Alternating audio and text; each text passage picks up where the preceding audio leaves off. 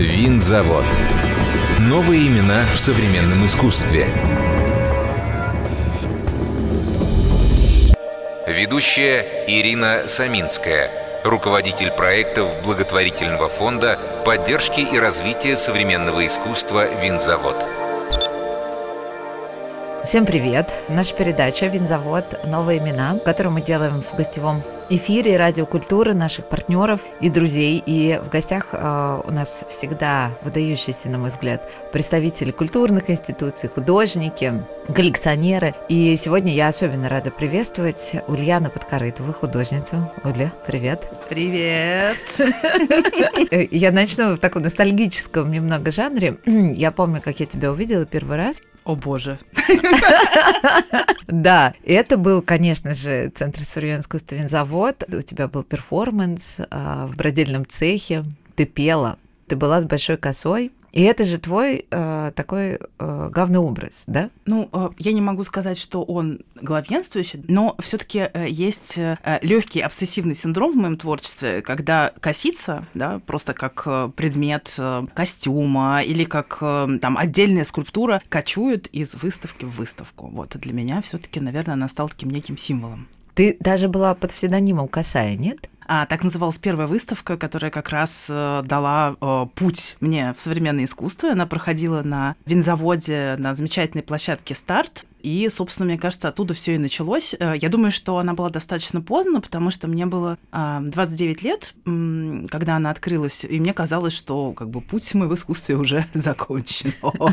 Вот. Но, несмотря на это, да, выставка называлась «Косая», и она была посвящена не только косе как образу, но и э, героине, которая является моим альтер-эго, Гертруда Свирепая. И один из ее э, как бы главных маркеров — это 15-метровая коса, которой она может пользоваться, с одной стороны, как лассо для того, чтобы ловить прекрасных, э, симпатичных мужчин, а с другой стороны, этой же косой она может, например, а, сражаться с недругами. Отлично, я ее очень люблю, этот образ твой. И вообще я эту косу, правда, люблю. Вот я часто смотрю фотографии э, в архивах винзавода, с этим связана частично и моя работа. И когда я вижу фотографии с этой выставки, они, правда, выглядят удивительно. Вот э, я сейчас опишу. Это была такая действительно большая коса. А площадка старта, она такой прямоугольный мальчик, и она у тебя шла через всю галерею, да? Конкретно там длинные косы какой-то большой не было, но там было два граффити, да, на которых действительно были нарисованы такие крупные да. лица, как фрески, с огромной длинной косой, которая распространялась в галерею. Но выставка была устроена по э, архитектурному типу базилики. Там в основании был такой большой крест, и, по сути, это был такой храм поклонения косе, где на алтарной части была скульптура золотой косы, за алтарной было таинство в виде видео. Э, это была документация перформанса, где я бегу и отрубаю, например, себе косу, потому что мне хотелось как-то освободиться, да, от этого образа, который немножечко меня преследовал исследовал. Ничего не получилось, но это уже другая история. Вот. И была иконография той самой Гертруды Свирепой, супергероини, а, которая косицей-то и пользуется очень часто в своих сюжетах.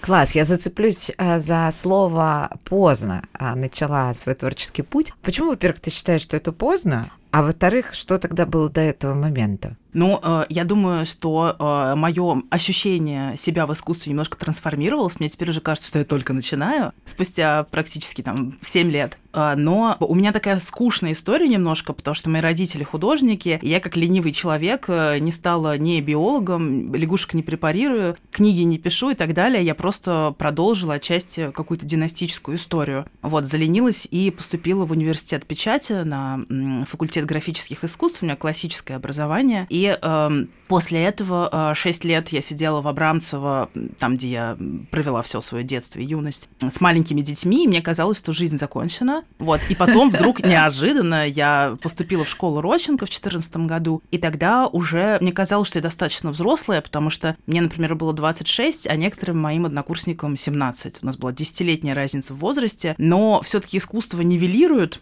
это пространство возрастное. И в какой-то момент оно полностью стирается, и сейчас я чувствую только новые силы бесконечно, хотя мне практически 40 уже. Может быть, это просто еще и время меняется. Как тебе кажется? Э, Абсолютно. Да, мне Согласна. кажется, угу. сегодня уже э, действительно нет такого жесткого разграничения. Молодой, не мне молодой. Очень нравится, мне очень нравится это устоявшееся сейчас выражение в арт-среде, это молодые взрослые. Это очень мило, это очень тактично по отношению к тебе. Ну, эм, собственно, эм, искусству, как и любви, все возрасты покорны. Например, э, мой педагог по живописи Валерий Иосифович Бабин, замечательный, у которого я училась перед поступлением в университет. Его мама, известная художница Зинаида Бабина, примитивистка. Они старообрядческая семья, и, в общем, она начала лепить, потрясающе лепить, э, после 80 лет. И стала суперстар. Я смотрела фильм а, про Эдан Салахову. Она в мастерской Карара, ну, у нее главное такое сейчас а, производство, она там находится, она работает с мрамором, и там владелица этих, я не знаю, как называется, рудники, правильно, мраморная шахты. Ну, не шахта, конечно, это гора. И владельца этого всего, она а, такая уже с виду вроде бы взрослая в этом видео, ну, типа такая старушка. А, но на самом деле она вот как раз очень много говорит о том, что это вообще фигня, что можно и в 70 начать мрамором а, заниматься и фигачить топором там по мрамору. В общем, нет такого, что, ей кажется, наоборот, силы набираются только, да, то есть для да, таких великих подвигов. Да, ты можешь к искусству прийти совершенно в любом возрасте. У нас такие разные судьбы, и такой разный бэкграунд, но ничто тебе не мешает э, освободиться от э, груза ответственности в виде выросших детей, да, там куча образования и работы, устать от этого всего и в 90 лет наконец-то сесть за холст и или начать делать перформансы удивительные во дворе своего дома. Дожить сначала, потом раз раз дожил, все, давайте, кто доживет до 90, срочно будете заниматься искусством. Короче, мы иджизмом не страдаем. Это факт.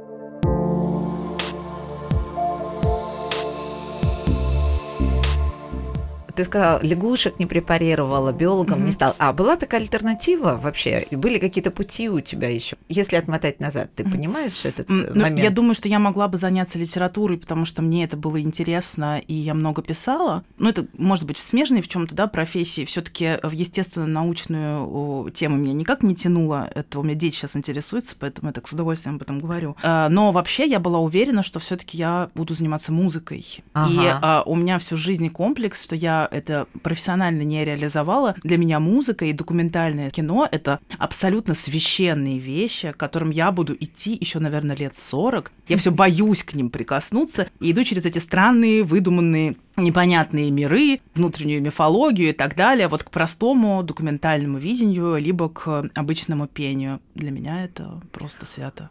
Секундочку, у тебя часто в проектах вокал. Да. Ты поешь. Да. То есть ты это не воспринимаешь, что ты занимаешься музыкой, при том ты суперпрофессионально поешь. Ну, пока что в этом моменте. Насчет профессионализма я не уверена. Я это делаю от души, у меня все-таки нет образования. И э, да, голос является одним из любимых медиумов э, в моих выставках. Я мультимедийный художник, мне все интересно. Э, но при этом э, я все равно переживаю, что все-таки это не тотально, не профессионально, не очень глубоко. Я знаю, что мне еще нужно учиться для того, чтобы выйти и там 80 лет опять мы приближаемся к этой знаменательной дате. Что с тобой, да, сегодня?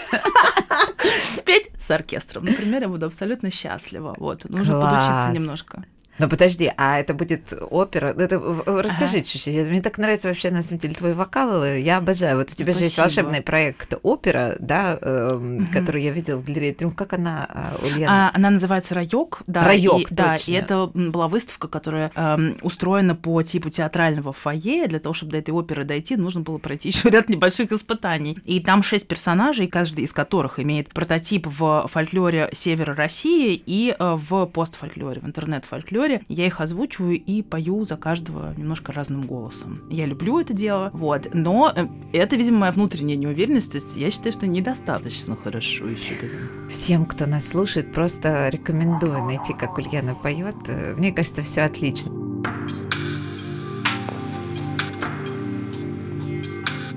Ты сама упомянула про фольклор, твои работы, они все пронизаны им. И я еще знаю, что ты часто ездишь в экспедиции. И у меня в связи с этим вопрос, а куда бы ты вообще в идеале хотела бы поехать? В какую бы ты творческую экспедицию хотела поехать и найти там самые страшные тайны?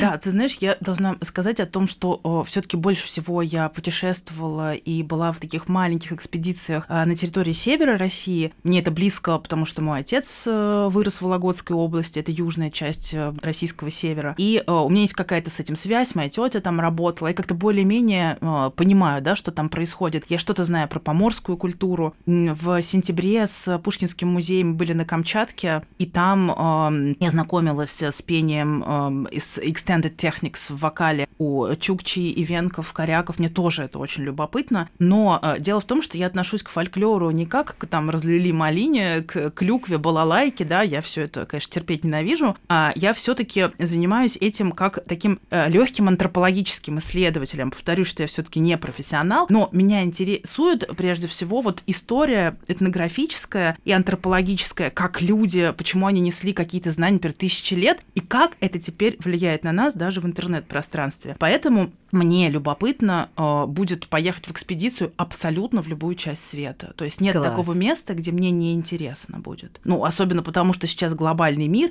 и даже то, что происходит там, условно, в каких-нибудь популярных социальных сетях, это все равно происходит под воздействием каких-то антропологических штучек и того же фольклора. Все будет интересно. Не знаю, Аляска, а, там Южная Америка или Гана. Мечтаю в Гану поехать. О, вот, видишь, Да, на магический ритуал. Вуду, Вуду еще, да? Да, да, да, да, да, это супер. Супер. А скажи, пожалуйста, у твоих персонажей, вот, например, там у Гертруды, опять же, да, и так далее, а у них есть реальные прототипы? Ты вот видишь э, какого-то персонажа и начинаешь его через себя пропускать, и появляется новый? Я думаю, что нет. А, это все-таки вымышленные герои, которые так или иначе меня как личность отражают художника. И э, я, например, не могу себе позволить даже, например, если вот я сделала костюм деревянный, состоящий из маленьких лемешинок из деревянной черепицы, которую используют в архитектуре севера и России, и Норвегии, и Швеции. И э, этот образ абсолютно выдуманный, э, он никак не скопированный, да, ни из одного этнографического музея, он вдохновлен природой, например, этого края. Я много работаю с экологическими проектами, говорю о силе природы, но при этом это все равно мой выдуманный, вымышленный мир, поэтому реальных прототипов не существует. А вот этот гигантский костюм, он где сейчас? Деревянный? Да, вот Он этот. сейчас э, в Архангельске, в музее «Гостиные дворы». Там была выставка, пока еще его в Москву не отправили, но там находится. И это как раз работа, которая связана с э, экологической повесткой, потому что в 2019 году я была в резиденции, в художественной резиденции Марьин дом при поддержке Арктического института. И э, я э, посетила деревню Нёнекс, это в Северодвинске, э, где стоит уникальный пятишатровый храм, э, купола которого средневековый садовой, покрыты вот этим лемехом, волшебные, блестящие на солнце деревянной осиновой черепицей. А в Средневековье э, иноземцы боялись приставать к берегам Нёнексы. Она изначально должна была стать столицей северного региона, не Архангельска, а вот это местечко, потому что там выход к морю есть. Потому что они видели, что стоят дома из серебра. То есть люди верили, что это блестит серебро, боялись туда выходить в Норвегии с англичанами.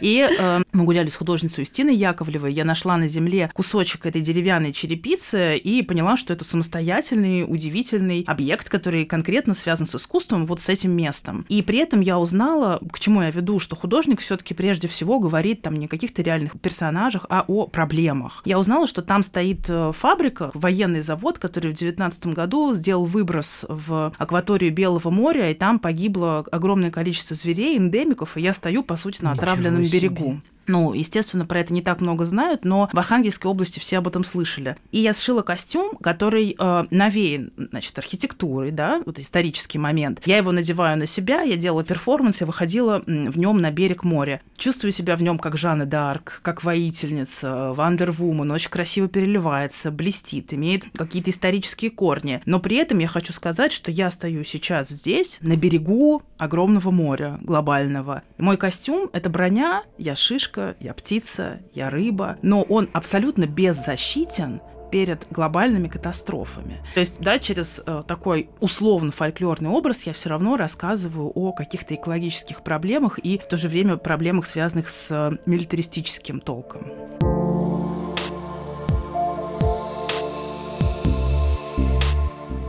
Ульяна, ты знаешь, я сейчас тебя слушаю, но все таки да, давай добавим к музыке, документалистике, что еще будем 80 писать. 80. Начнем, да, покорять еще этот Олимп, потому что ты, конечно, удивительно рассказываешь. Ты сама сейчас как сказку рассказала про создание, про создание этого ну, Мне важно донести, потому что, с одной стороны, кто-то в этом видит и делает мемы а, про этот костюм и пишет Russian Derivation, вот. а при этом, а при этом в этом, да, а при этом э, в этом заложена история, история и болезненная, и история такая, которую мне хочется поведать миру, чтобы как можно больше людей об этом узнали. То есть важно расшифровывать, да, территория современного искусства строится из некого ребуса все-таки.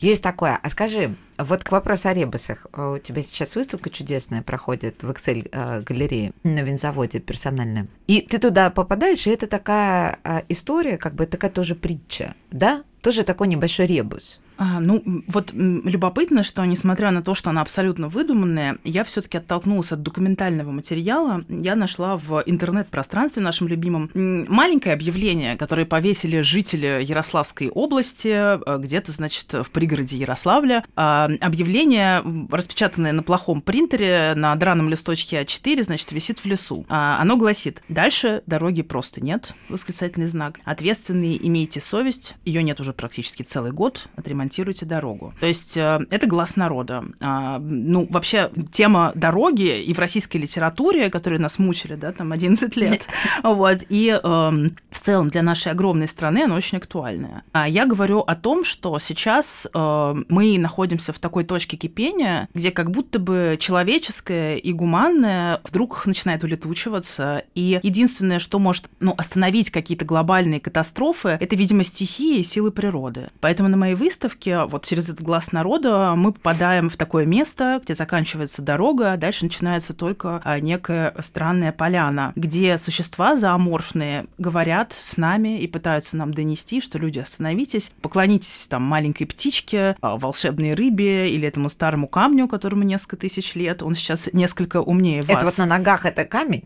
Это вот на ногах, на косах. На косах, да?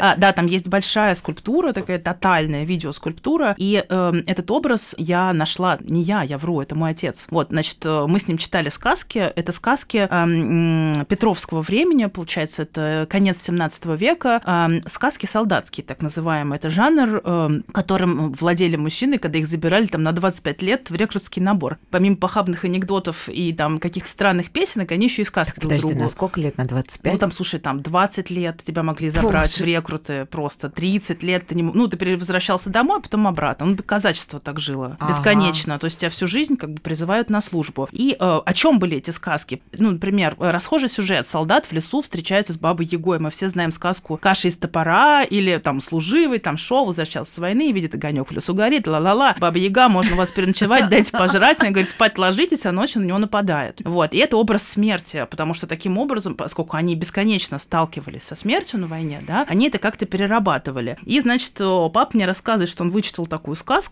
о том, что солдат ночью, значит, в этой избушке спит, баба Яга на него нападает, он ей голову отрубает, она сдаваться не хочет, смерть его преследует 20 лет. Она встает на две косы и его догоняет. То есть этот хоррор сложно выдумать самому, и почему я это говорю, что все таки когда ты готовишь тот или иной проект, то, наверное, тебе нужно делать какой-то масштабный research, или там я часто сижу в библиотеках, те же сказки, да, перечитываю, чтобы понять, как всю эту внутреннюю психушку расшифровать, донести что-то людям. Кажется, что это бред, а у этого на самом деле мощные какие-то корни. И по сути, это большая голова на двух косах, это тот самый образ смерти, который нивелирован э, усами, например. Э, там у этой головы кошачье лицо, и, соответственно, любые зооморфные черты, как в хорошей рекламе, когда мы видим котиков, детей и красивых женщин, нам сразу хочется купить товар, да, мы этого не боимся. И точно так же, когда мы видим смерть с звериными ушками или кошачьими усиками, вроде как нам не очень страшно, и мы можем с ней вступить в какой-то диалог. Ты знаешь, это удивительное чувство, которое происходит в твоем пространстве. Вот а, сначала вроде смешно.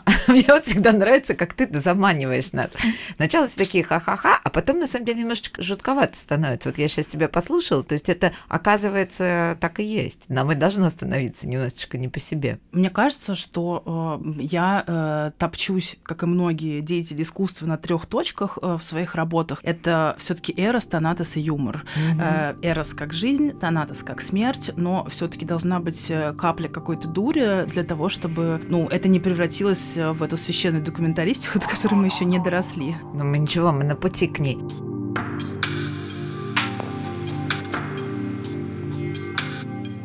Ульяночка, что будет впереди? Вот э, закончится сейчас эта история, я точно знаю, ты куда ты собираешься. Я сейчас стараюсь больше заниматься образовательными проектами, вижу свой э, какой-то внутренний вклад и в будущее страны, например, работа с подростками, работа с пожилыми а где? людьми. Расскажи, где ты работаешь а, с ними? Ну, например, там у меня был какой-то курс в школе Роченко, который сейчас закончился. Я периодически читаю лекции совершенно в разных местах, не только там в ХСЕ и в парке Горького. И вот у нас был образовательный проект с Пушкинским музеем, когда мы работали с молодыми хореографами 16-летними на Камчатке, в Петропавловске-Камчатском, где ну, практически никакой информации да, в современном искусстве нет. Вот сейчас у меня будет проект со школьниками в Перми от Пермского музея. И следующая э, работа будет летом на Архстоянии. Это будет большой перформанс. Но, по сути, это тоже городское лесное шествие. Да? Там рандомные люди будут собираться. Просто люди, с которыми хочется говорить, где будет задействовано большое количество людей. И э, ну, планов еще много, пока пока все раскрывать не буду, но есть и международные выставки, что очень ценно сейчас, да, для тех художников, которые остались в России. Очень важно быть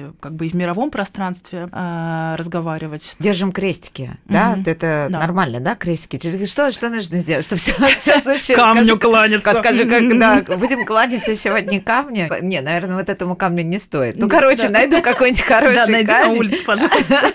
Старенький какой-нибудь. Да, не Танатос найду какой-нибудь другой другой камень. Ну вот, и я желаю тебе, конечно, конечно, все свои планы реализовать и не терять вот этого сочетания твоего удивительного, когда ты ну, находишься на, знаешь, я, я не могу сказать позитив, но когда ты находишь все-таки силы продолжать творческий путь, хотя я знаю, как всем нам не просто это дается, поэтому я тебе желаю сил. Спасибо огромное. Ну и потом у нас такой план с тобой, документалистика, писать сказки после 80. Всем спасибо, слушайте нас, пожалуйста, ходите на выставке, следите за творчеством Ульяны и за ее ближайшими проектами. Заводская афиша. Четвертая биеннале уличного искусства «Артмосфера» открывается 31 мая в Центре современного искусства «Винзавод» и по территории арт-квартала. Всего будут представлены работы более 40 российских и зарубежных авторов. Главная задача биеннале показать наиболее яркие проекты в области паблик-арта и предоставить возможность художникам вести открытый диалог со зрителем. В программе биеннале перформансы, образовательные мероприятия, специальные проекты. Все подробности на сайте www.винзавод.ру. Уличная галерея «Нет стен» открыла новый третий сезон. ЦСИ «Винзавод» и «Моском архитектура» представили шесть новых работ художников Ашистин, Турбин, Щим, Сергей Фас, Малышев Евгений, Пикс. Выставка располагается на стене вдоль железнодорожных путей между Курским вокзалом и тоннелем на Верхней Сыромятнической улице. Тема выставки совпадает с темой биеннале уличного искусства «Артмосфера» и является точкой входа в биеннале. С 31 мая в галереях ЦСИ «Винзавод» новые выставки. В галерее Татибадзе свои работы из серии «Москва-Бомбей» покажет художница Нина Котел. В галерее Pop of Art выставка Василия Кононова-Гредина «Антиформы». В галерее Fine Art свои новые произведения покажет Евгений Шатко и так далее. Продлеваем выставку «Панк-культура. Король и шут» до 20 июля – Обязательно посмотрите коллажные работы Джейми Рида на обложках Sex Pistols и образ Елизаветы II с булавкой в губе, экспонаты из культурной гроб-студии и сказочные декорации со съемок сериала в VR-очках. Всю информацию и время работы галерей уточняйте на сайте www.винзавод.ру. Новые имена – Совместный проект «Радиокультура» и благотворительного фонда поддержки и развития искусства «Винзавод».